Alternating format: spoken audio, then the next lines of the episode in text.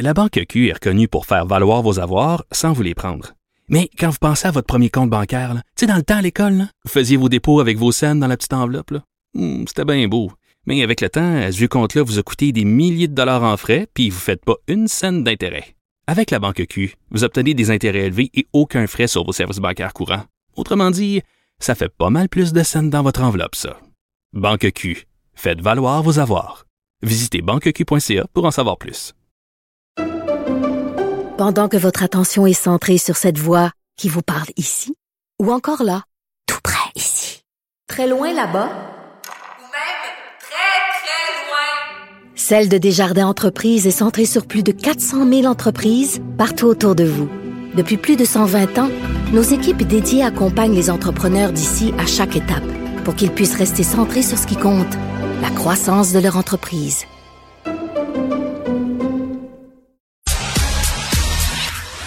Geneviève Peterson. Elle est aussi passionnée quand elle parle de religion que de littérature. Elle saisit tous les enjeux et en parle ouvertement. Vous écoutez Geneviève Peterson.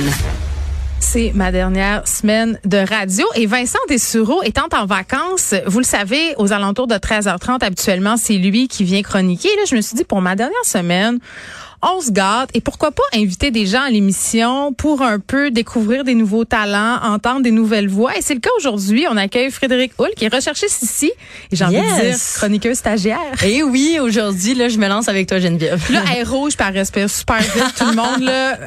Fallait pas que tu le dises, là. Mais non, je le dis comme ça. Garde, tu vois, la, la, la barre est basse. Yes. Les attentes sont setées, tu vois, ça te déstresse. tu voulais me parler de, de dating aujourd'hui. Un monde qui, moi, m'échappe complètement. Ben, c'est drôle que tu dises ça parce que moi aussi, ça m'échappe quand même. J'ai eu trois longues relations dans ma vie. Euh, puis je j'ai pas trouvé euh, mes âmes sœurs euh, sur des applications de rencontres. Non, mais attends, attends, attends. Euh, tu dis, ça m'échappe. Toi, t'as quel âge? J'ai 21 ans. Puis t'as jamais été sur une app. Mettez-la, mettez-la dans un bocal. Mais j'ai déjà un peu testé quand j'étais au Saguenay, au cégep de Jonquière. Ah! Et my God, que c'était pas facile. Hein? Donc, tout le temps, là, des gars avec des, des skidoo, euh, des, des avec chasseurs, les gars des pêcheurs. qu'est-ce contre Ben, les gars avec mon des chum fait de la chasse, de la pêche, mais on dirait qu'ils se vendent juste comme ça sur Tinder. Puis moi, j'ai vraiment de la misère avec le principe de catalogue humain, là, de comme swiper à droite, Ouais. à gauche.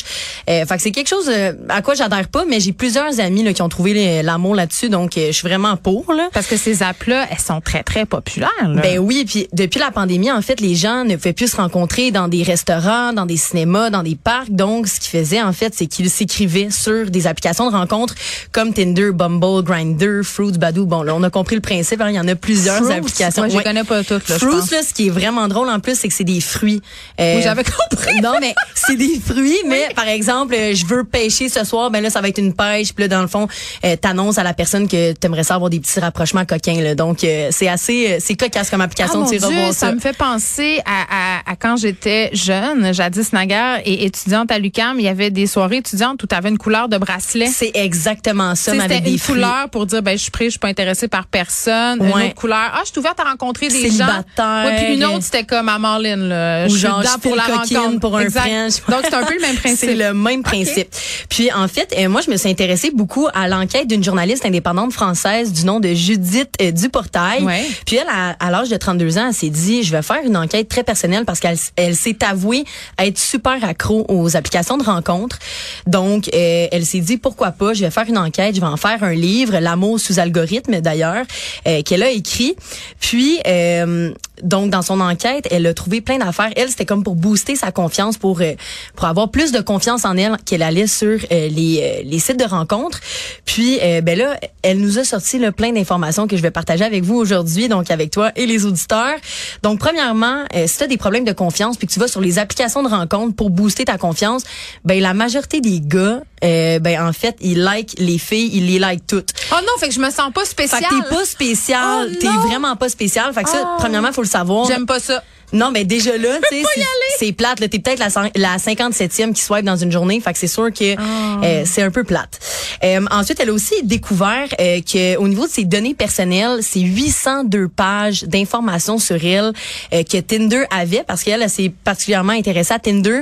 Donc, euh, son nom, son âge, son type de gars, de fille, euh, les caractéristiques physiques, mentales qui l'intéressent, toutes ses conversations, son historique, les photos qu'elle envoyait. Fait que faut, faut que tu fasses attention. Application. Là. Mais est-ce qu'on sait ce que Tinder fait avec ces données-là? Probablement la même affaire que tous ces grands conglomérats-là. Ils doivent les vendre au plus. Exactement, exactement. Puis après ça, ça permet de faire de la publicité ciblée euh, comme euh, sur Instagram, Ouais. sur Facebook et tout.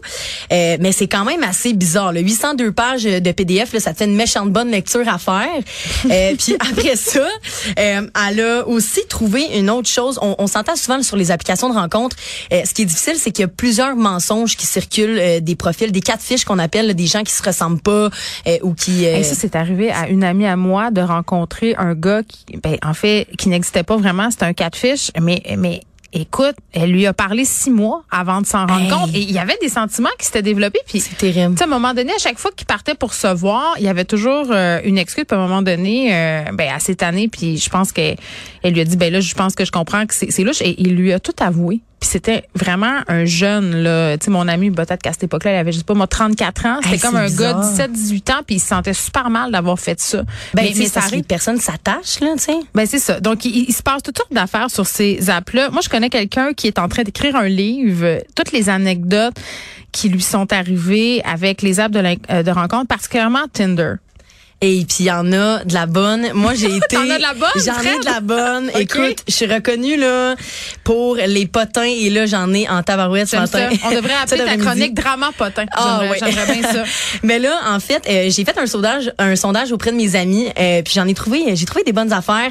Euh, un de mes amis euh, qui est homosexuel, en fait, il, il écrivait un gars, il était super intéressant. Il décide de se rencontrer, puis à la première date, le gars lui dit, ben moi euh, j'ai un fantasme, j'ai écrit à des prisonniers euh, des lettres super érotiques, donc des prisonniers qui euh, ne savent pas encore qu'ils sont homosexuels. Excuse-moi. Là, là, c'est beaucoup d'informations. Ouais. Donc, première date, lui, il, Il a décidé d'avouer. Il Ouais. il a tu sais, puis il y a des- il y, a des gars qui trouvent que les filles qui disent à première date, je veux des enfants, c'est c'est too much, c'est intense. Hey, là. ça, c'est quelque chose, On là. passera.